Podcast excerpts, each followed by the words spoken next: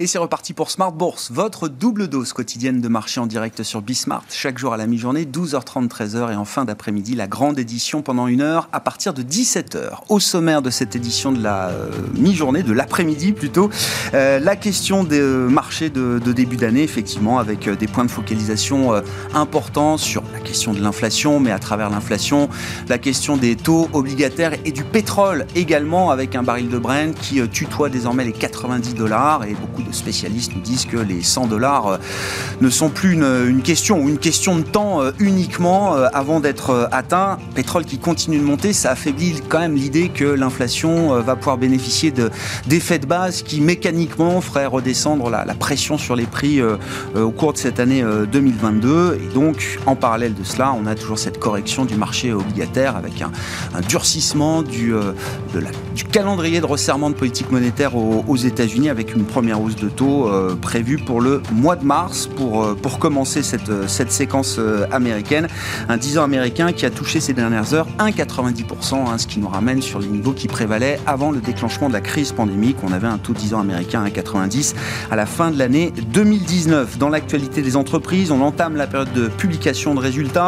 Bank of America et Morgan Stanley redonnent un petit peu de couleur au secteur bancaire américain qui avait souffert des résultats précédents de JP Morgan, de Goldman Sachs hier notamment Hein, ça avait été une sanction assez lourde pour euh, Goldman et le secteur euh, dans son ensemble. Morgan Stanley et Bank of America profitent plutôt de leurs résultats euh, aujourd'hui avec des cours de bourse positifs. Et puis en Europe et à Paris, c'est le luxe qui s'en tire plutôt bien aujourd'hui. Intéressant de noter que même dans une phase de remontée des taux, on voit quand même que le juge de paix reste les performances des entreprises. Et sur ce plan-là, la performance commerciale d'un groupe comme Richemont, maison mère de quartier, a été impressionnante sur le quatrième trimestre 2021 avec une progression des ventes de plus de 30%. On est à quasiment 40% de progression de, de ventes par rapport au niveau du quatrième trimestre 2019, donc avant crise.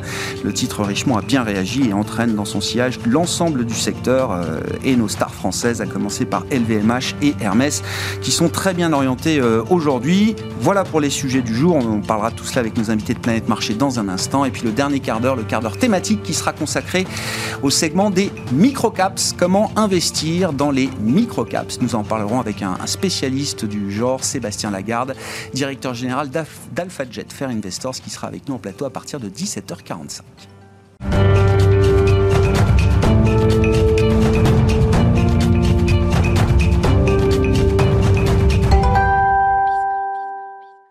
Les infos clés du jour sur les marchés avec une séance positive qui est en train de se terminer en Europe. Le luxe en tête, c'est avec Alix Nguyen. Le rebond se confirme pour le CAC. À Wall Street, la séance semble tout aussi bien engagée, et ce après avoir subi la pression des rendements obligataires. Le marché accueille avec enthousiasme les premières publications trimestrielles en Europe, et notamment dans le secteur du luxe avec Burberry et Richemont, mais aussi les résultats rassurants de Morgan Stanley et de Bank of America.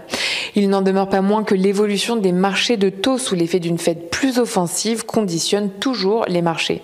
Au Royaume-Uni, l'accélération de l'inflation à 5,4% sur un an, euh, soit son plus haut niveau depuis 1992, euh, alimente les anticipations d'un tour de vis de la Banque d'Angleterre. Et puis en Allemagne, la hausse des prix à la consommation a été confirmée à 5,7%, un ralentissement par rapport à novembre, certes, mais elle reste cependant bien au-dessus de l'objectif de la Bundesbank. Euh, le rendement de l'emprunt allemand à 10 ans se détend légèrement après un pic à 0,0 0,1%. Il s'agit donc de son premier passage en territoire positif depuis mai 2019.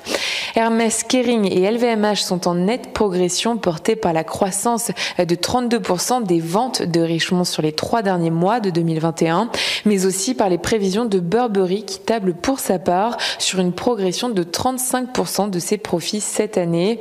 À Zurich, Richemont bondit, idem pour Burberry à Londres, associé au secteur du luxe et Silor Luxotica fait aussi son bonhomme de chemin. M6 plonge CNP, la société d'investissement fondée par Albert Frère, contrôlée par la famille Frère, a vendu la totalité de sa participation dans M6, soit 6,39 millions d'actions et un peu plus de 5% du capital au prix unitaire de 16,80 euros, soit une décote de 9,7% par rapport au cours de clôture hier.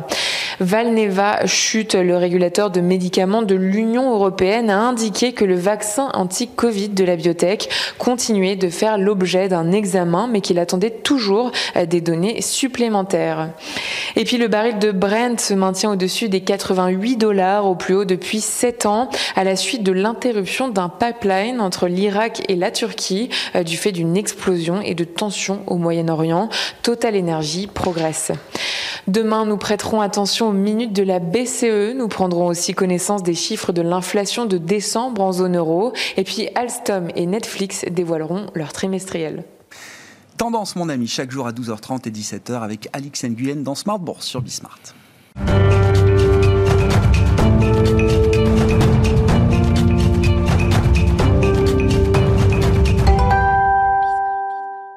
Trois invités avec nous chaque soir pour euh, décrypter les mouvements de la planète marché. Igor Demac est avec nous ce soir, dirigeant associé de Vital Épargne. Bonsoir Igor. Bonsoir Grégoire. Merci d'être avec nous. Merci à Adrien Dumas de nous accompagner également. Bonsoir Adrien. Bonsoir Grégoire. Directeur des investissements de Mandarine Gestion et Stanislas Bernard avec nous également ce soir. Bonsoir Stanislas. Bonsoir Grégoire. Ravi de vous retrouver euh, autour de, ce, de cette table. Vous êtes le président de 21st Capital. Alors beaucoup d'actu d'entreprise, donc euh, un petit commentaire de marché général effectivement pour résumer votre sentiment ce, ce début d'année, Stanislas des mouvements très violents, des écarts très rapides entre les grands styles croissance euh, value, mais aussi des mouvements euh, intrasectoriels qui peuvent être euh, déjà très très forts sur fond de repricing des taux obligataires et de resserrement monétaire aux, États-Unis. Que vous inspire là ces deux, trois premières semaines de l'année? Ce que je trouve intéressant, c'est les deux derniers jours de bourse parce que 2022, on s'attend à un match entre les taux d'intérêt et les bénéfices.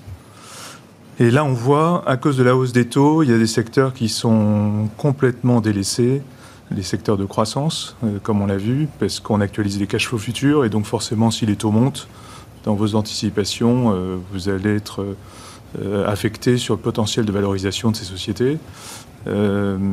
mais en même temps, les résultats des entreprises ont été excellents en 2021 et nous, on s'attend à ce qu'ils surprennent encore à la hausse en 2022, notamment avec euh, bah, la fin a priori de la pandémie. En tout cas, on pense qu'elle va s'éteindre progressivement.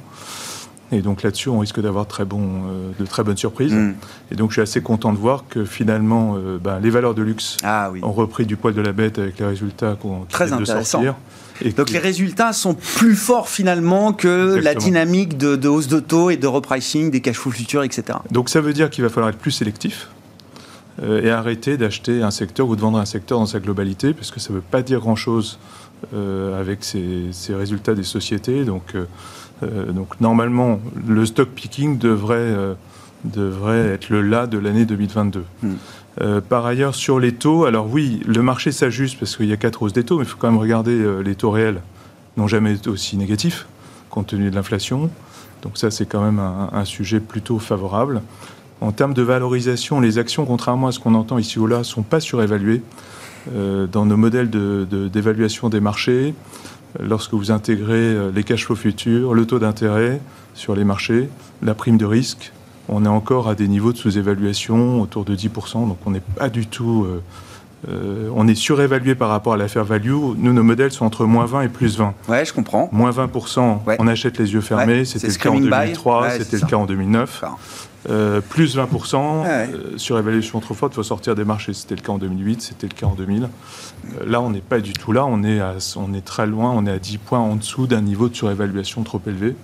Donc ça, c'est positif. Et quand vous regardez les PER des marchés, c'est assez intéressant parce qu'ils ont baissé en 2021. Ils ont baissé parce que les résultats des entreprises ont été excellents. Donc en, réalité, au niveau du MSCI mondial des actions, on est autour, en dessous de 20. Mm, mm, mm. Et si on équipondérait les actions du MSCI Monde, on est même à 16. Donc 16 fois les résultats avec des taux qui vont monter 4 fois aux États-Unis de peut-être 1%. c'est autrement dit, la valorisation des marchés permet d'absorber 2% de hausse des taux.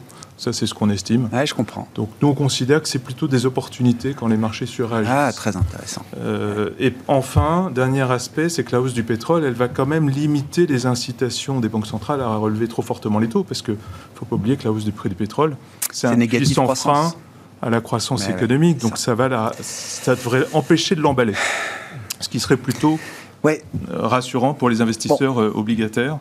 Même si j'ai l'impression que le pétrole, on peut le tourner dans les deux sens. Hein. Enfin, pour l'instant, l'arbitrage croissance, inflation, il a plutôt Mais donc, en tout cas, dans ce match, nous, on privilégie plutôt les bénéfices et les entreprises. Très intéressant. Les, premiers enseignements de cette année 2022, euh, euh, comment est-ce que vous lisez la, manière dont le marché fonctionne très vite euh, aujourd'hui, Adrien? Oui, c'est exactement ça. C'est la prise en compte d'un scénario nouveau pour 2022, dont on a déjà beaucoup discuté en 2021, parce qu'il y avait déjà beaucoup dà de faux départs euh, autour de cette rotation sectorielle, de la mise en place d'un scénario de réflation. Donc là, il a été acté euh, dans des mouvements effectivement assez violents, euh, beaucoup quand même liés au repositionnement de hedge funds, hein, qui, qui, avaient des positionnements très croissants et qui effectivement sur les cours des trois premières semaines ont, ont beaucoup, j'allais dire, rebasculé leur, leur portefeuille. bon, c'est assez traditionnel en janvier quand même. On a souvent quand même des mouvements assez violents euh, en, début d'année pour euh, regard du scénario en cours pour, pour, pour l'année. Euh, mais oui, je pense que le juge de paix sera la période de publication qui effectivement s'ouvre et qui permettra de refaire le point entreprise par entreprise de la valorisation rapportée à la dynamique de résultats en cours. Et effectivement, des secteurs qui restent sur une tendance structurelle de croissance et qui sont capables de répercuter sans aucun problème tous ces sujets d'inflation, c'est plutôt les secteurs qu'on a envie d'accompagner. Mais ce que, ce que nous apprend Richemont aujourd'hui là dans le secteur du luxe, hein, et c'est un point très intéressant, effectivement, c'est que même s'il y a des vents contraires aujourd'hui euh, pour la valorisation de ces entreprises euh, sur le plan euh, boursier, les résultats sont là pour nous rappeler, rappeler qu'il y a peut-être déjà des, des, opportunités, des points d'entrée sur certaines de ces, de ces valeurs oui, alors après, le cas Richemont est un petit peu particulier, parce que c'est une entreprise qui est un peu sous-exécutée par rapport au, notamment au groupe français ces dernières années. Donc elle est, plutôt, elle est, plutôt, dans une phase de rattrapage, et donc effectivement, une bonne publication valide un retour de la qualité d'exécution, de la force de la marque Cartier, et donc euh, effectivement, j'allais dire, euh, permet à Richemont de rattraper en termes de valorisation plutôt le haut du panier euh, dans lesquels sont LVMH et Hermès. Donc il y a du sectoriel, mais il y a aussi vraiment de la lecture entreprise par entreprise, et effectivement, quelques qualités d'exécution qui devraient être saluées au cours de l'année. Bon, on verra la qualité d'exécution exécution de LVMH pour le quatrième trimestre le 27 janvier euh, prochain. Ce sera euh, le jour de publication de la star mondiale du, luxe. Commentaire sur ce début d'année sur les marchés, euh, Igor. Et puis, allons alors sur des secteurs qui se distinguent. Mmh. Secteur bancaire, vous êtes pro-banque depuis l'arrivée des vaccins, quasiment. Oui, je crois que pour rebondir sur le luxe, il y a quelque chose que le Covid a vraiment déformé, c'est la structure de dépenses du consommateur qui a énormément dépensé en biens et beaucoup moins en services. Donc le luxe, euh, qui en plus se digitalise, à bénéficier de reports de dépenses, d'une épargne qui est assez pléthorique partout. Et ça, c'est vraiment un élément très fort pour les secteurs de consommation discrétionnaire, pour l'économie en général. Alors, nous, on aimait bien les banques, mais on aime toujours les banques parce que c'est un secteur qui est assez immunisé contre tout. C'est-à-dire l'inflation, les taux d'intérêt.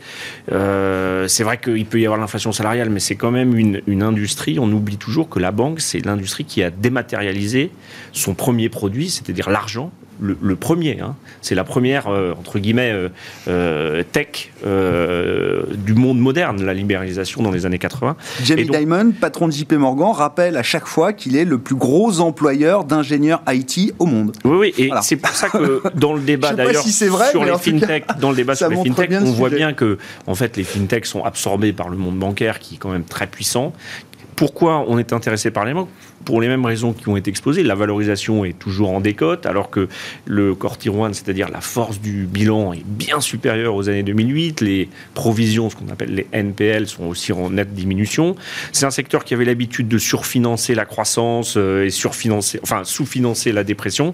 C'est plus tellement le cas. Après, euh, j'entends, c'est pas un secteur qui fait rêver, c'est pas Tesla, c'est pas LVMH, mais on a une dynamique de résultats, une dynamique de dividendes, une dynamique de rachat d'actions. Quand on combine les, les trois, avec la valorisation, le fait que c'est quand même une activité qui bénéficie de la transformation, donc euh, hausse des taux longs par rapport à des taux courts, et on l'a dit, euh, on s'émeut parce qu'il y a un ajustement de marché, mais le niveau des taux réels est extrêmement bas de toute façon.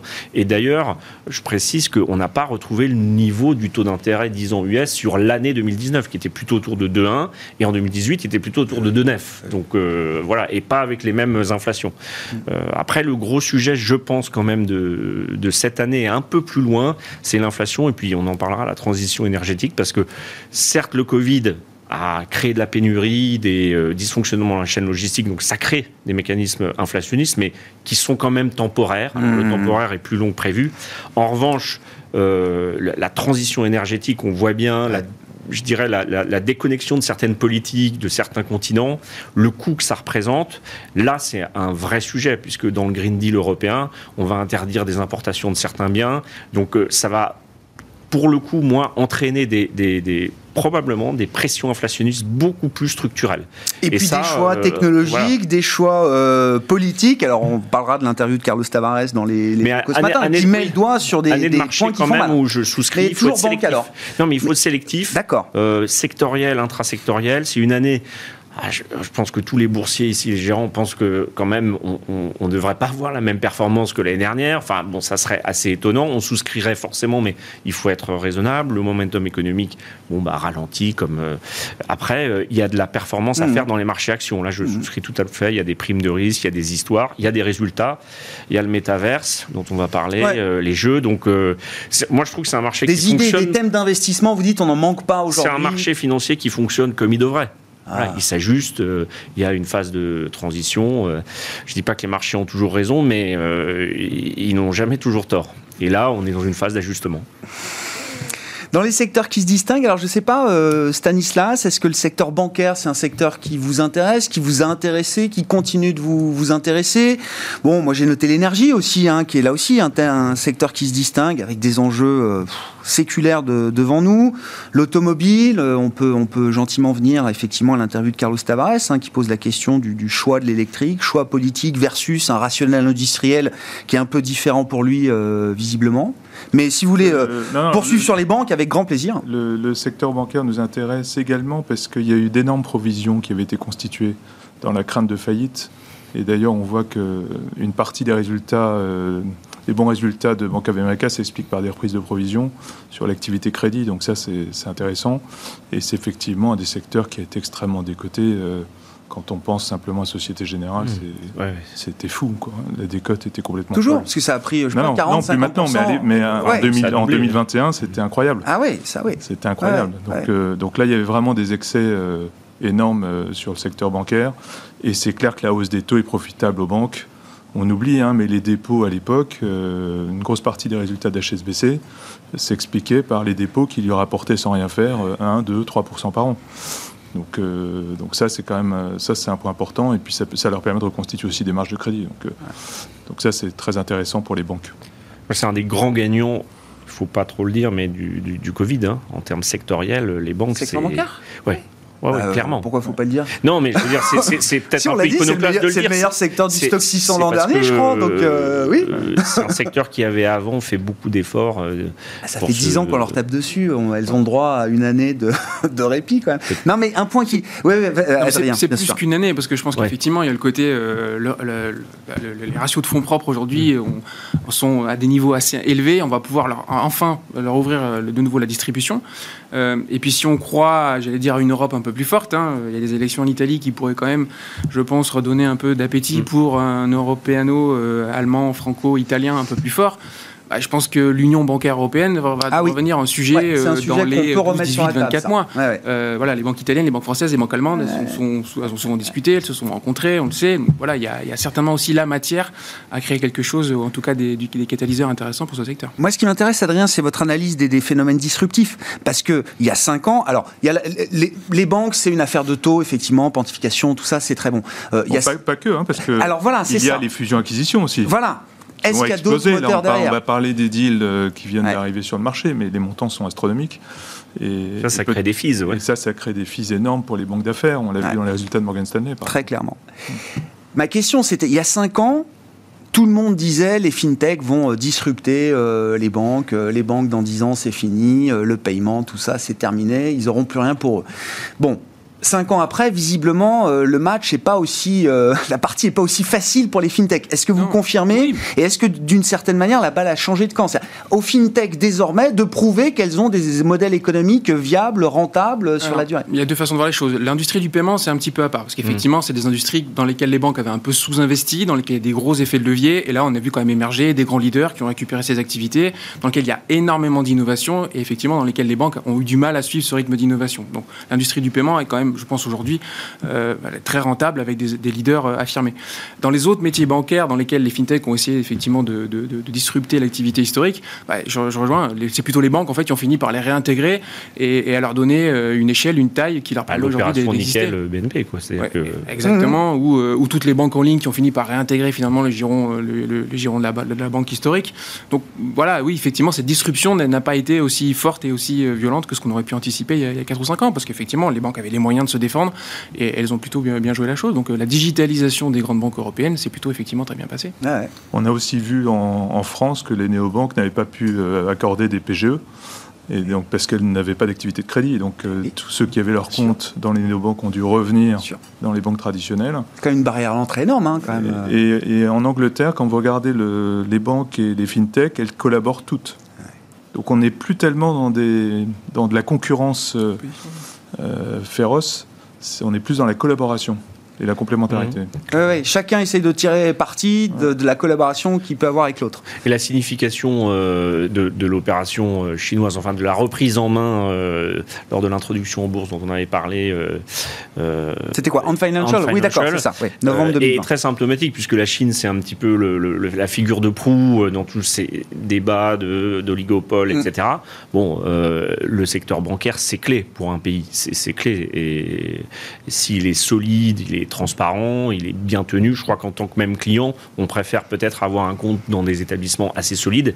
Euh, surtout que nous, en zone euro, on sort quand même d'une période extrêmement traumatique où on nous a dit que les banques allaient faire faillite, entre guillemets, et que, beaucoup de personnes ont cette peur. Hein. Nous, nos clients, euh, c'est quoi euh, le minimum qu'on pourrait récupérer si une banque fait faillite? Il y a quand même cette réminiscence, cette rémanence. Donc, non, c'est un secteur qui, qui est pas très cher. Je pense qu'on est pour le PE moyen du marché, on doit être à 35-40% de décote. Hein. Enfin, je sais pas.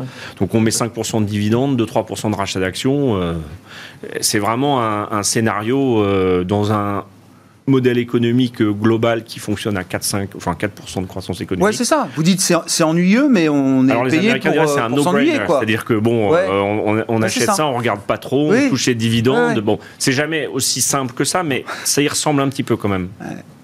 Si, on en vient, alors, euh, je voulais qu'on dise un mot du secteur automobile, mais ça nous permet de parler de la, mmh. transition écologique. Euh, Igor, l'interview de Carlos Tavares est à nouveau très éclairante. Bon, c'est un discours qu'il a bien rodé quand même depuis quelques, quelques années sur le choix politique de l'électrification des, véhicules, hein, qui n'est pas un choix industriel selon lui, qui est imposé par le, politique et qui euh, présente un risque social euh, non nul, voire important, à travers déjà le coût du véhicule électrique. Pour sa gamme, il nous dit c'est 50%, plus cher, 50 plus cher que les technologies euh, thermiques.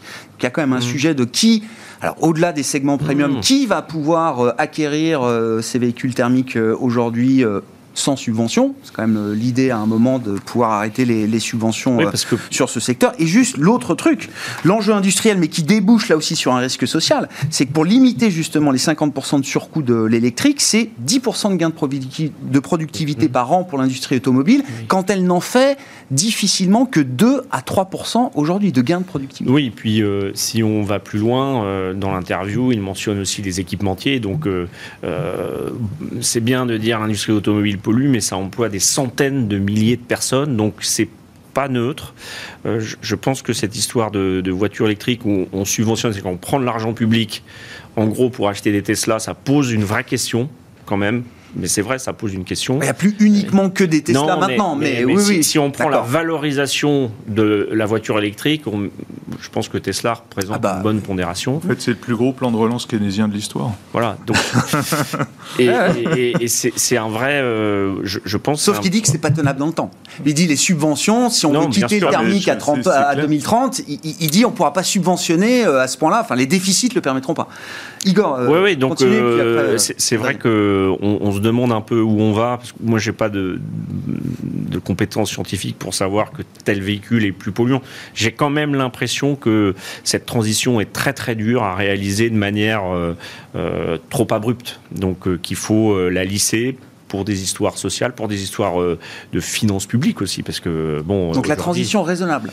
Bah, et ça, c'est le discours des financiers, parce que non, le, discours des politiques et des, des, régulateurs, il va en sens inverse. Il ne cesse de se durcir, de, de raccourcir les horizons de temps, de Oui, mais regardez sur les éoliennes offshore, euh, la transition énergétique fait qu'aujourd'hui, vous avez des, des, des, mouvements de lobbying écologique qui ne veulent plus d'éoliennes offshore parce que ça détruit les fonds marins et euh, les migrations. Donc, c'est pas du tout un sujet neutre. Il y avait un interview du député européen Pascal Canfin qui disait attention avec le Green Deal à ne pas recréer des gilets jaunes ou des gilets verts parce que l'erreur de politique majeure en France, ça a été cette augmentation de la taxe qui a créé une jacquerie hein, dans notre pays. Et je pense que les gens sont extrêmement sensibles. Euh, donc il faut amener le sujet de manière, euh, à mon sens, beaucoup plus euh, pragmatique que dogmatique. Parce que je ne crois pas que l'environnement social soit à, ce point apaisé pour qu'on impose à tout le monde de changer les cuves de fuel du jour au lendemain. Et, donc EDF est un exemple du pragmatisme de l'État dans cette phase de transition. Oui, pas en tant qu'actionnaire, mais, bah non, en mais, tant que régulateur. Non, mais ça montre bien les conséquences que ce pragmatisme peut avoir à un moment. Après, euh, le prix du pétrole, c'est pas contrôlé par l'État français. Donc, euh, Adrien, non, genre enfin, Tavares, l'électrique. Euh. déjà, il y a plusieurs sujets. Les, 10% de gains d'efficacité nécessaires, euh, c'est pas que au sein du constructeur, c'est aussi les composants dont la batterie est un élément extrêmement important. Euh, quand on regarde depuis trois ans la baisse du coût d'une batterie, tous les ans, on a été surpris positivement par les gains d'efficacité. Donc ça, c'est quand même un élément important à prendre en compte. deuxième chose, il y a déjà des pays qui sont allés beaucoup plus vite et qui ont déjà développé des gammes, effectivement, euh, moins de 50% plus chères que, en tout cas en termes de primes, mm. et qui ont comme objectif de finir, de, supprimer les subventions dès 2023. C'est le cas de la Chine, avec un modèle qui a comme objectif effectivement de basculer au moins 30% de sa flotte d'ici 2025 en électrique et euh, d'ici 2030 d'interdire la vente de, moteurs à combustion. Donc c'est une économie planifiée, euh, encadrée, mais qui a mis tous les, tous, les, tous les éléments en place pour atteindre cet objectif et pour réussir cette transition. Donc oui, c'est compliqué en Europe. Déjà parce qu'on n'a malheureusement pas beaucoup de savoir-faire euh, dans, dans, dans, cette chaîne de valeur. Et donc, on est effectivement dépendant bah, de matériaux, de chaînes d'approvisionnement qu'on n'a pas contrôlées, qu'on n'a pas maîtrisées, et de, technologies qu'on va aller sourcer malheureusement à, l'étranger. Euh, oui, c'est le constat de on est en retard et euh, ça va nous coûter cher. Et là, on rentre dans le sujet mmh. de euh, cette transition. Bien évidemment, elle va apporter de l'inflation. Et donc, le véhicule électrique en est un. Euh, le coût de l'énergie, ce qu'on est en train de voir en ce moment sur la sortie du charbon, du nucléaire ou du gaz, en est un aussi. oui, la transition écologique et énergétique va poser beaucoup de questions en termes de Mais pour le secteur automobile, c'est-à-dire que la question, parce que Stellantis, c'est PSA, Peugeot, Citroën, Fiat Chrysler, bien sûr, c'est quand même assez généraliste. C'est les plus en retard. Est-ce qu'on hein. mais est qu'on va pouvoir produire des voitures électriques des voitures pour monsieur, madame, tout le monde, électriques, à, un coût euh, compétitif. Parce que quand on voit sur le premium, Ok, ça rajoute peut-être 10, 15, 20, 30%, mais bon, celui qui veut se payer une belle BM, une belle Audi, une belle AMG, euh, Mercedes euh, ou autre, il sera ravi de mettre 20% de plus. Alors pour moi, il y a deux éléments de réponse. Le premier, c'est que oui, aujourd'hui, il y a déjà des technologies qui permettent d'avoir un coût de la batterie et donc un coût du véhicule électrique moins élevé que ces 50% de prime. On parle beaucoup de la technologie LFP qui est en train de se, beaucoup de se déployer euh, en Asie et qui permet effectivement de développer plutôt des, modèles milieu de gamme, voire entrée de gamme. Donc il y a des choix technologiques différents là. Exactement, qui, qui sont déjà en place. Et la deuxième, c'est, je pense qu'il faut arrêter de comparer le prix d'un véhicule électrique avec un véhicule moteur à combustion dans 15 ans, la valeur résiduelle d'un véhicule électrique ne sera pas celle d'un véhicule à moteur à combustion. Vous avez une batterie qui représente 25 à 30% de la valeur de, du véhicule. Très intéressant. Et ça, dans 20 ans, ça aura toujours une valeur. Parce qu'une batterie qui a 20 ans, on pourra l'utiliser soit pour stocker l'énergie, voire même elle a une espérance de vie beaucoup plus longue. Donc voilà, dans, je pense que la notion de total cost of ownership, en tout cas de coût moyen sur euh, la, vie d'un véhicule, doit être pris en compte au moment où on fait cet investissement qui effectivement n'a jamais été rentable. Acheter une voiture, ça n'a jamais été mmh. rentable. Mais qui euh, en fait n'est pas le même quand on achète un véhicule électrique qu'un moteur à, combustion. Stanislas, sur la question alors transition euh, écologique, mais à travers le, cas euh, automobile euh, alors, moi je suis assez prudent, c'est-à-dire que je pense qu'il ne faut pas se précipiter sur cette transition, parce qu'on voit déjà les effets sur les prix de l'électricité, même si c'est pour d'autres raisons, mais dans le prix de l'électricité, il y a quand même pas loin de 30% qui s'explique par le prix du CO2 et, qui continue de flamber. Hein. On était à 50, 50 euh, euros la tonne, on est passé à 80 et là il a encore monté depuis le début de l'année. Mm. Euh, donc ça c'est quand même un énorme problème et on va vers 100 et plus de 100. Euh, d'ailleurs, sur ce sujet. C'est un problème ou c'est euh, c'est un facteur incontournable pour euh, justement faire cette bah, transition En même temps, il est trop bas. il est trop bas pour. Il n'est pas assez cher pour pousser et contraindre tout le monde à, à changer. Ah, c'est ni trop chaud ni trop froid en fait. Il est trop tiède ce prix du carbone, vous dites Non, en fait, c'est comme les taux. Le problème, c'est la rapidité de la hausse. D'accord. Et, qui pose d'énormes problèmes. et donc, on arrive même à des comportements contradictoires et paradoxaux à cause du prix du carbone et ce que ça représente dans le coût de l'électricité. Il y a aussi l'impact sur le lithium. C'est-à-dire que le lithium, le prix a fait x5 euh, en 6 mois. Mmh. Euh, et continue encore de monter depuis le début de l'année. Et apparemment, si on était 100% électrique, euh, la consommation de lithium par l'Europe dépasserait ce qu'on est capable de produire en lithium dans le monde. Donc, donc il y a quand même plein de questions qui se posent. Alors il y aura peut-être d'autres d'autres innovations parce que la bonne nouvelle, c'est que le private equity investit massivement sur l'énergie renouvelable sur ce secteur.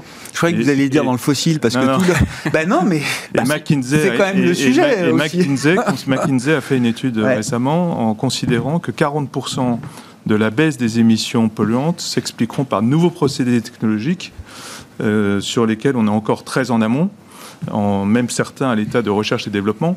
Et ça, ça, sortira grâce à ces investissements de fonds de private equity. Donc ça, c'est plutôt la bonne nouvelle. C'est pour ça qu'il ne faut pas se précipiter parce qu'il y aura peut-être d'autres moyens pour arriver à faire cette transition énergétique dans le L'idée de la rupture technologique qui viendrait changer complètement le, le paradigme. Et, BMW a annoncé que travaillait sur des nouvelles générations de moteurs euh, thermiques qui seraient beaucoup moins euh, pollueurs. oui, euh, mais sauf qu'on n'aura plus le droit de les vendre. C'est ce que dit euh, bien Carlos c'est pour ça. Non, non, mais c'est pour ça que je pense qu'effectivement, il faut que ça soit une transition qui soit gérée de manière de manière douce, qu'elle soit pas brutale. Et en tant euh, qu'investisseur, qu'est-ce que ça veut dire? C'est-à-dire attention au mirage euh, de, des pure players qui nous vendent la transition. Euh, enfin, qu'est-ce que ça veut dire C'est compliqué parce que vous avez peut-être vu que la commune du Valais en Suisse non, alors pas ne subventionne plus l'hybride rechargeable. C'est-à-dire qu'ils ont fait le constat après des études approfondies que ça consomme pas tellement moins et ça ne pollue pas tellement moins qu'un moteur thermique. Et vous imaginez, si demain on dit les régions montagneuses, sauf que c'est, sauf qu'on est dans la, sauf qu'on est dans la montagne. Donc effectivement, ça ne doit pas fonctionner de la même façon que dans des villes. Mm. Euh, non, mais les nappes de pollution stagnent en fait dans les vallées. Mais donc on est, on est en pleine, euh, en pleine réflexion, en pleine transition, et je pense qu'il faut gérer ça de manière intelligente. Encore beaucoup plus que ce qu'on imagine. Ouais. Ouais. mais clairement, les innovations vont beaucoup plus vite que ce qu'on anticipait. Et un prix du pétrole élevé, un prix du CO2 élevé ne fait que rentabiliser des efforts de R&D sur ces sujets-là. Donc on va au devant effectivement de, de beaucoup d'investissements et donc de certainement beaucoup de nouvelles technologies. Il y a une question de temps, la mise sur le, marché, la mise industrie, la, mise en phase industrielle de nouvelles technologies hypothétiques euh, pour demain. Est-ce que ça se fera suffisamment vite pour euh, bah, ça dépend des zones géographiques. Je, suis désolé, hein, mais il y a certaines zones géographiques où effectivement on ne se pose pas de questions et on avance et on, déploie. Donc euh, voilà, l'interview de Carlos Tavares, elle dit un peu donnez-nous du temps. Et je suis pas sûr qu'on ait effectivement beaucoup de temps pour, euh, pour savoir si effectivement à 2030 la solution électrique sera vraiment la bonne solution pour le transport en Europe. C'est c'est évident. Mais... ça crée des tensions sociales. Euh, ah. par exemple, en Serbie, il y a un site qui était euh, plus ou moins. Euh, un site de production Un site de production, non, mais d'extraction de lithium. Un petit village. Et c'est un Australien, Rio Tinto, je crois, qui voulait mettre la main dessus. Et ça crée évidemment localement, parce que ça détruit le paysage. Et les gens, en fait, se demandent vraiment à court terme je, détruis mon, mon, environnement de vie pour les générations futures. Il y a mmh. aussi cette situation. Il y a deux directives qui doivent être euh, poussées par la présidence française, c'est les batteries européennes, mais c'est pareil, les batteries européennes, est-ce qu'elles vont avoir un coût moins cher que les batteries chinoises? Bon, donc là encore, euh, plutôt un vent défavorable sur l'inflation. Et puis il y a tout. On va revivre ce qu'on a vécu sur le solaire et le photovoltaïque. Bah, il, faut. Non, mais vous savez, l'histoire économique se, répète. Hein. Il faut, les, les, changements technologiques, c'est un peu depuis Schumpeter toujours la même chose. Donc euh, il y a un coût au démarrage. La deuxième directive, c'est ne plus importer des produits qui fabrique de la déforestation. là aussi, ça veut dire que bon, si on n'a plus d'acier euh, chinois, il va falloir le trouver ailleurs. Donc ça, c'est des phénomènes qui sont les phénomènes de prix euh, sont difficiles à anticiper, je pense. Euh, et l'opinion publique est très sensible au pouvoir d'achat. Vous l'avez vu dans la crise du ah Covid. Tout de suite, ce qu'on a mis, c'est du pouvoir d'achat. C'est peut-être même, oui, c'est ça. ça montre comment le, monde a basculé. Le, problème, ça devient le pouvoir d'achat et ça devient plus le chômage, d'une certaine manière. Oui, puis c'est bah euh, aussi le vouloir d'achat. Tout le monde veut la même chose, c'est-à-dire que tout le monde veut un iPhone. Euh, si vous remettez 30 ans en arrière, euh, tout le monde n'avait pas de téléphone et, quelqu'un qui avait beaucoup de moyens, il pouvait pouvait pas avoir, euh, il n'avait pas le même téléphone que quelqu'un de simple qui avait peut-être pas le téléphone ou la télévision. Maintenant, toutes les catégories sociales ont des téléphones qui valent 600, 700 euros.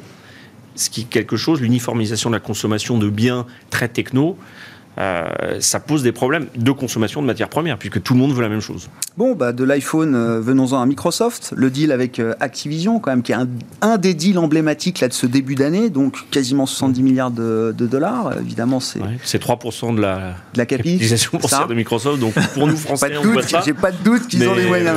Non, mais c'est déjà un point intéressant, c'est-à-dire qu'à 70 milliards de dollars, ça leur coûte pas grand-chose. Bah, ça leur coûte moins cher qu'il y a quelques mois avant les histoires de harcèlement déjà. Puis ensuite, là, je pense que le, gaming, la gamification du, de l'abonné, quel qu'il soit, du client, est, quelque chose qui est hyper puissant. Euh, donc euh, là, on, crée euh, les conditions d'avoir de plus en plus d'abonnés. Bon, pour Microsoft, de faire un peu, effectivement, renaître sa franchise jeu qui était un petit peu en décadence, et puis de créer ce métaverse. Et en fait, il faut regarder ce que font les jeunes. Nous, on a été élevés dans une espèce de concept universel de l'économie. Eux, ils sont dans un contexte métaversel.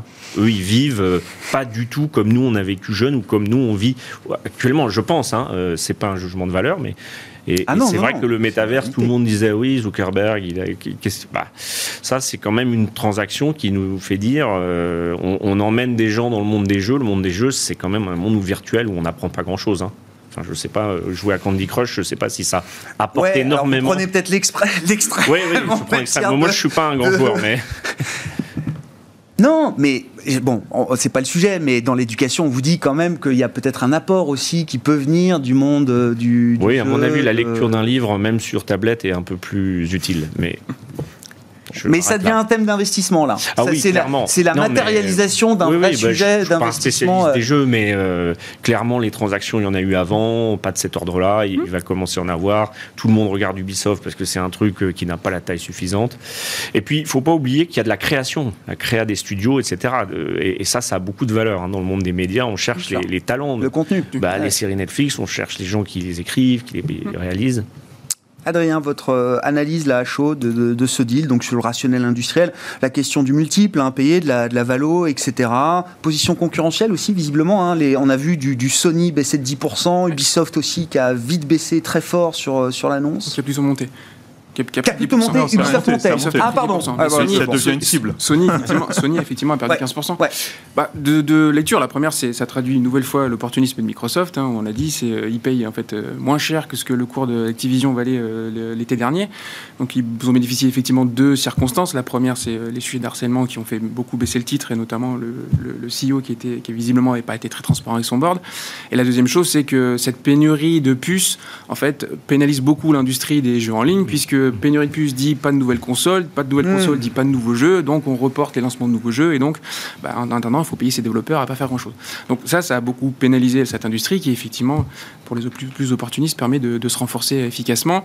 Euh, oui, je pense qu'il y, a une vraie volonté d'accentuer euh, une franchise historique de, Microsoft, euh, de le faire avec des, franchises belles. Hein, Activision Blizzard, c'est Call of Duty, c'est vraiment des jeux, hmm. j'allais dire, globalisés, internationaux, qui sont vraiment bien reconnus partout.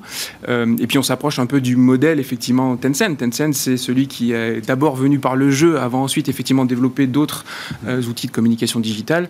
Euh, Microsoft vient plutôt euh, par, d'autres biais et là renforce cette, ce prisme-là. Donc oui, c'est intelligent, c'est bien vu, c'est pas trop cher payé. Et puis bah, d'ailleurs le cours de bourse a plutôt, je pense, bien réagi à, à la nouvelle. Donc c'est un pas de plus effectivement vers cet enjeu de la maîtrise du contenu et du fait que les licences de jeux devenant maintenant exclusives, ben oui, c'est aussi pour ça ah. que Sony a perdu 14%. C'est que est-ce que les ils n'auront plus accès est-ce que Call of Duty sera sur la prochaine PlayStation? Eh oui. Ben, c'est pas sûr.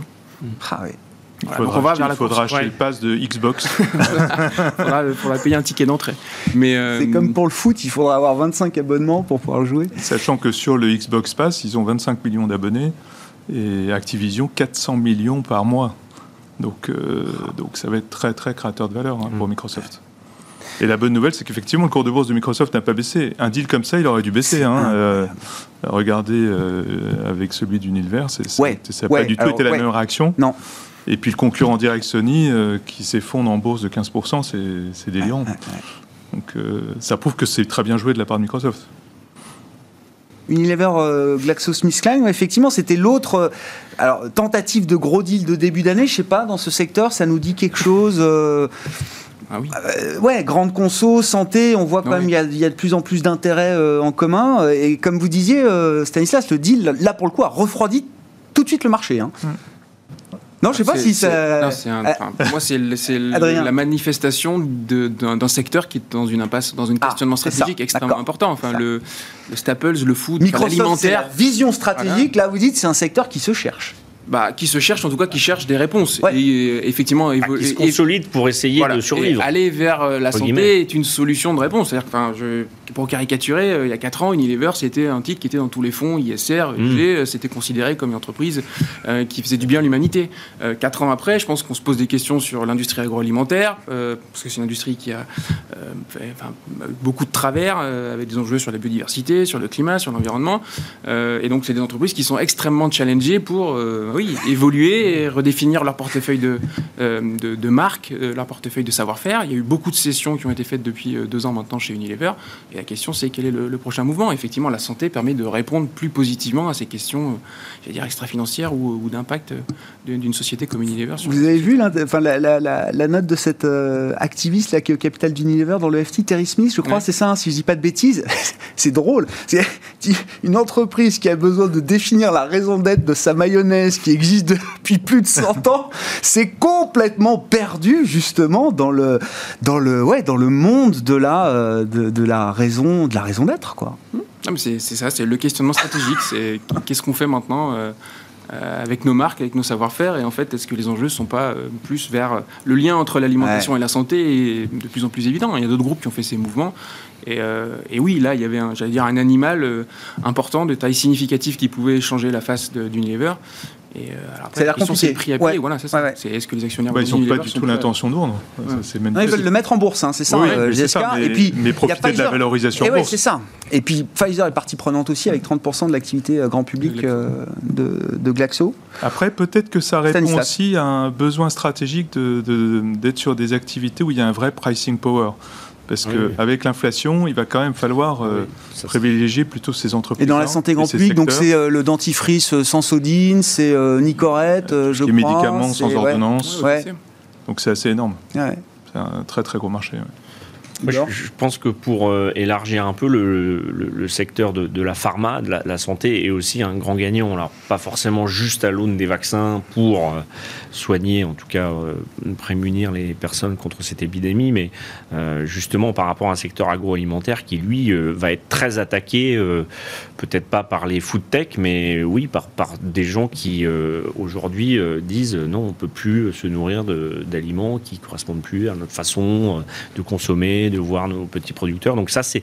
Et puis, c'est une industrie qui, a beaucoup de mal à, retransmettre l'inflation, hein, parce que quand vous achetez des produits, des lessives grand public, etc., vous êtes très très euh, euh, affecté par le moindre changement de prix. Et en plus, les retailers font tout pour que l'aspect soit mis sur euh, le prix le moins cher. Donc là, effectivement, moi je pense que c'est un secteur qui, qui, va connaître des troubles.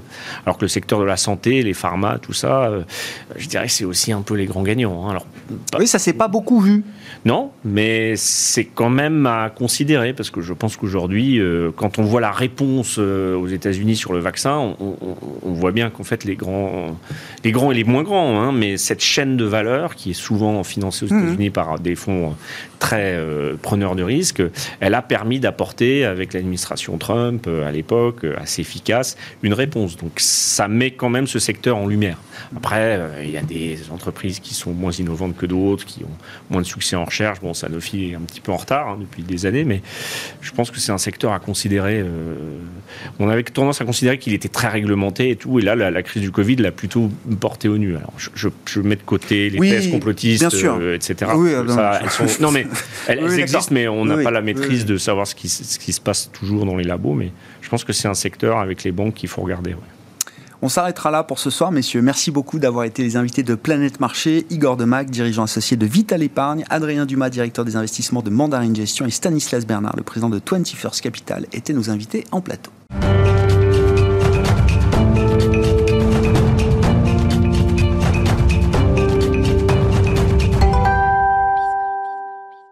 Le dernier quart d'heure de Smart Bourse chaque soir, c'est le quart d'heure thématique. Le thème ce soir, c'est celui des microcaps, les microcapitalisations.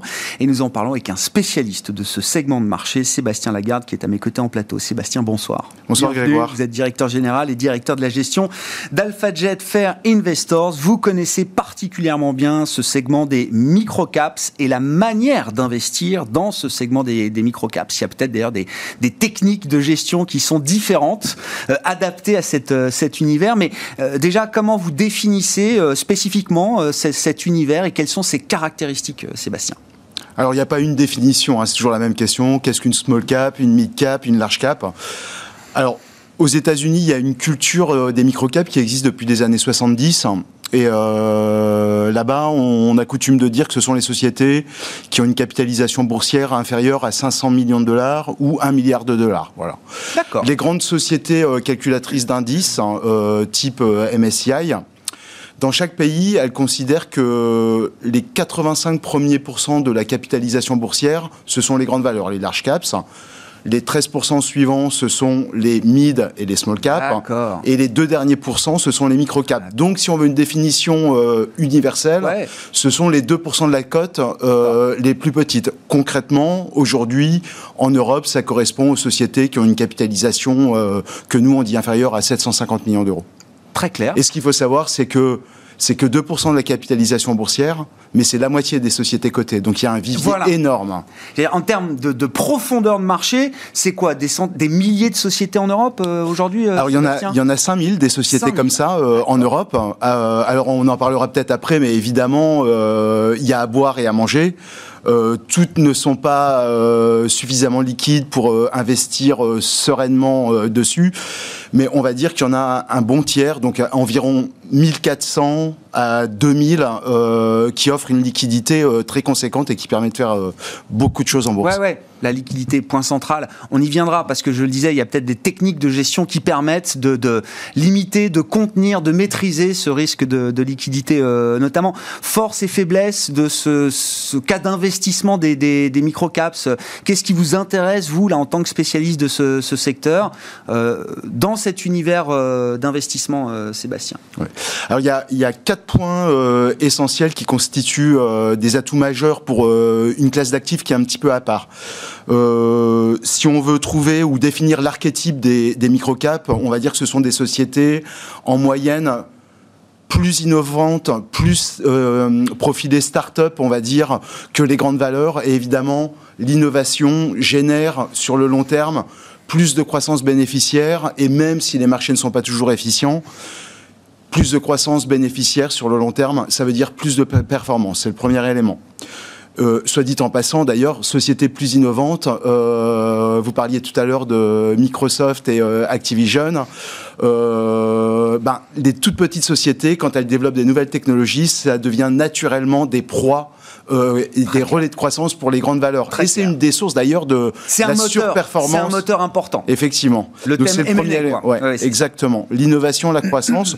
le deuxième élément qui est fondamental et qui est, euh, à mon sens, constitue, euh, on va dire, une, quelque chose de contre-intuitif c'est que on peut construire sur cet univers-là des, euh, des portefeuilles, euh, et c'est vrai aussi à l'échelle des indices, euh, qui sont beaucoup moins volatiles que ce qu'on peut imaginer. Oh. Pourquoi? Bah Pour une raison qui est assez technique, c'est que ces toutes petites sociétés en bourse, elles sont beaucoup moins corrélées que les, entre elles que les grandes valeurs parce que elles se développent sur des segments, des niches. Et ce qui va faire leur histoire boursière, c'est essentiellement euh, les nouvelles qu'elles délivrent, et elles ne délivrent pas toutes leurs nouvelles au même moment, donc leurs parcours boursiers sont plus décorrélés. C'est une des premières explications. Et puis, euh, la deuxième, c'est que, euh, bon, c'est un poncif maintenant, mais on voit bien le succès des ETF sur les marchés.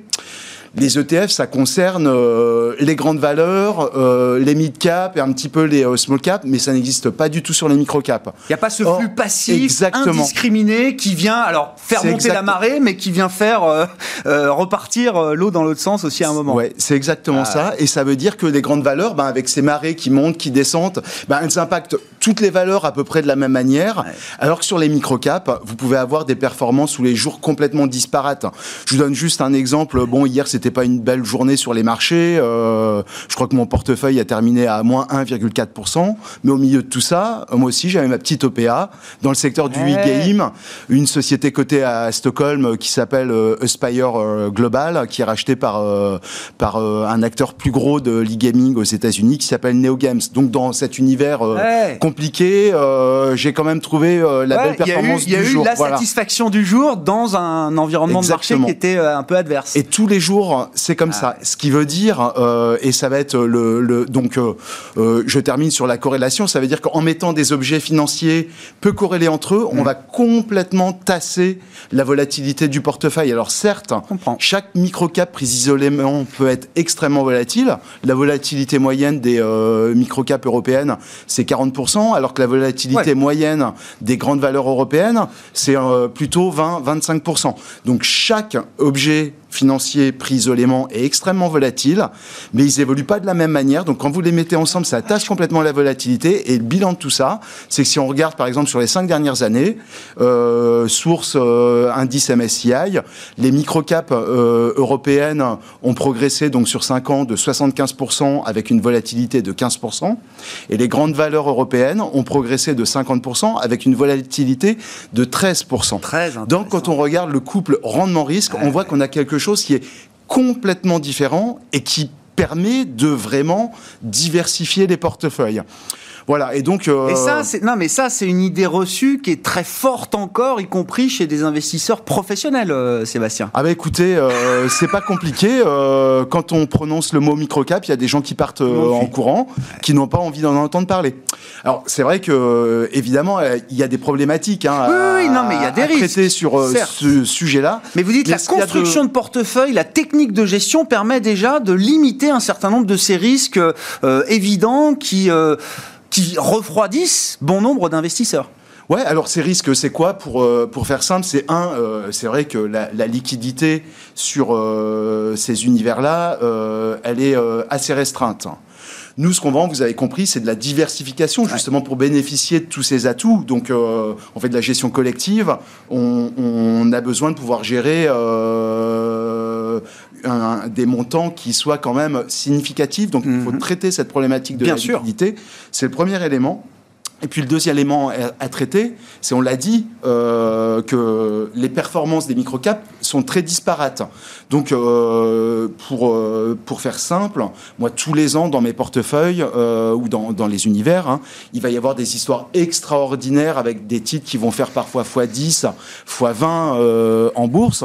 Puis vous avez aussi, comme ce sont des sociétés peu diversifiées, si elles ont de très mauvaises nouvelles à annoncer, on peut voir parfois des biotech, j'en ai fait la meilleure expérience dans le passé, euh, j'ai déjà vu un titre euh, perdre 80% dans la journée.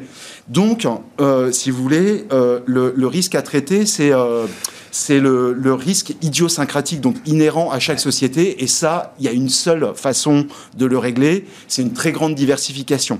Donc nous, concrètement, dans nos portefeuilles chez AlphaJet de microcap, on met au moins 120 valeurs en portefeuille. Ça règle les deux problèmes. Ça va, un, ça veut dire que si vous mettez 120 valeurs en portefeuille, le poids moyen, il est à peu près à 0,8%. Donc vous n'allez pas mettre un poids énorme sur une valeur, sinon il n'y a ah, plus beaucoup de place pour tous les autres. Donc vous avez un, un, risque idiosyncratique qui est compensé par un poids qui est raisonnable en portefeuille. C'est le premier élément. Et puis le deuxième élément, c'est que ce grand nombre de valeurs en portefeuille, ça veut dire que le montant investi par société reste raisonnable et que le fonds peut rester agile. Euh, oui, vous essayez d'être équipondéré de ce point de vue-là, euh, Sébastien, où on peut avoir quand même des pondérations, parce qu'après il y a la question de l'emprise, effectivement, sur des toute petite capitalisation. Est-ce que vous permettez parfois, sur des convictions fortes, d'aller un peu au-delà justement du poids moyen? Alors nous, on dit que dans notre processus d'investissement, nos poids peuvent, varier de 0,5 à 2 Concrètement, il y en a 80 qui sont sur le poids moyen à 0,8 Très clair. Et je crois qu'aujourd'hui, ma première position, c'est 1,2 Donc si jamais il y avait un accident sur ce titre-là, ça n'aura rien de dramatique. Ouais. Est-ce que quand on est une micro-cap, est-ce qu'on reste une micro-cap toute sa vie? Ou est-ce qu'il y a des histoires justement euh, spectaculaires de sociétés parties de, du statut de micro-cap sur le plan boursier euh, et qui, je sais pas, qui sont devenues des small, mid, large cap peut-être aujourd'hui? Oui, bah, il y a en fait, effectivement, c'est une bonne question. Il y a il y a dans cet univers-là énormément de success stories. Donc il y a beaucoup de sociétés qui sortent de l'univers des microcaps par le haut quand elles ont, alors je parlais de, je donnais un exemple euh, également d'OPA hier, c'est quand elles ont le temps d'en sortir parce que euh, parfois elles sont euh, rattrapées par par des OPA. C'est le premier élément. Le, deuxième élément, c'est effectivement que quand on regarde ces sociétés qui ont le temps de se développer sur le long terme, il y a des histoires incroyables. Là, je regardais en préparant l'émission Trigano, ah. ça vaut 3 milliards d'euros aujourd'hui ça en valait 20 fois moins en 2012, il y a 10 ans. 2012 seulement Voilà, ça valait 180 millions d'euros en bourse. Si vous regardez Téléperformance, alors là, ah, euh, c'est l'archétype de... Au CAC, hein, CAC 40 aujourd'hui, Téléperformance. CAC 40 aujourd'hui, 20 milliards d'euros de capitalisation boursière, qui se rappelle qu'à la fin des années 90, ah, donc il y a 30 ans, ça valait 100 millions d'euros. Ça fait fois 200 en bourse. Non, mais ça m'intéresse parce que ça montre, euh, ça montre quand même qu'il y a un vivier il y a des pépites. Et il y a des pépites qui peuvent arriver jusqu'au CAC 40. Enfin, Téléperf, pour moi, c'est incroyable cette histoire. Alors vous, en tant que gérant, effectivement, ça, vous oblige à sortir ces valeurs à un moment quand elles sortent de votre univers. Mais vous dites, il y a un tel turnover, il y a un tel euh, rafraîchissement mm. euh, permanent dans cet univers que c'est pas grave. Celles qui sortent par le haut, tant mieux. On va en récupérer d'autres euh, ailleurs. Exactement. Bon, alors évidemment, si on investit dans une société aujourd'hui qui vaut 700 millions d'euros, on va pas se condamner à la vendre après-demain parce qu'elle en vaut 750. Ce qu'on dit, c'est qu'on accompagne les, les société jusqu'à, euh, si elles l'atteignent, jusqu'à une capitalisation boursière de 3 milliards d'euros. Ça arrive régulièrement. Hein. Une de mes euh, pépites préférées des dernières années, c'est une société euh, suédoise qui s'appelle MIPS, qui a breveté un système euh, pour mettre dans les casques pour éviter la commotion cérébrale. Si vous voulez, le, casque, quand vous faites du vélo ou du ski, euh, ben c'est un petit peu comme l'airbag dans la voiture. Si vous avez un mmh, mmh, accident, mmh, l'airbag il vous, le protège, mais vous avez tous les organes à l'intérieur qui vont euh, contre la cage thoracique. Pour le cerveau, c'est la même histoire. Vous allez, avec un casque, vous protégez la boîte crânienne, mais si votre cerveau il va taper euh, vous avez ce qu'on appelle une commotion cérébrale. MIPS a mis au point un système euh, pour euh, éviter ce problème-là. Donc si vous avez acheté un casque et que vous voyez un petit système qui bouge à l'intérieur du casque, c'est certainement un système MIPS. Bon, je ne vous fais pas le, descriptif de ce qui, ce qui, se passe sur le boom de, du vélo, etc. etc. Si, si, oui, non, Les marchés sont hyper bien sûr, porteurs. Bah, la valeur, ça valait 300 millions d'euros à la fin de l'année 2018, trois années plus tard, ça vaut également plus de 3 milliards d'euros. Voilà. Et donc, effectivement, on peut accompagner les sociétés, mais il y a un moment, nous, on gère un fonds de microcap. Oui, oui c'est ça, pour respecter les règles. bien, sûr, bien sûr. cette sur-croissance des euh, microcaps, évidemment, elle ne va pas être viable à vitam aeternam. Et il y a un moment où on tend euh, vers euh, la moyenne des grandes économies, on va dire. Bon, Small is beautiful, micro is beautiful. Merci beaucoup euh, Sébastien. Merci d'être venu nous éclairer sur ce segment de marché effectivement un peu un peu méconnu et qui peut faire peur au, premier abord. Euh, voilà, après on passe par les, mains d'un professionnel euh, effectivement pour investir dans les microcaps. Sébastien Lagarde qui est avec nous en plateau, directeur général et directeur de la gestion d'AlphaJet Fair Investors dans le quart d'heure thématique de Smart Bourse ce soir.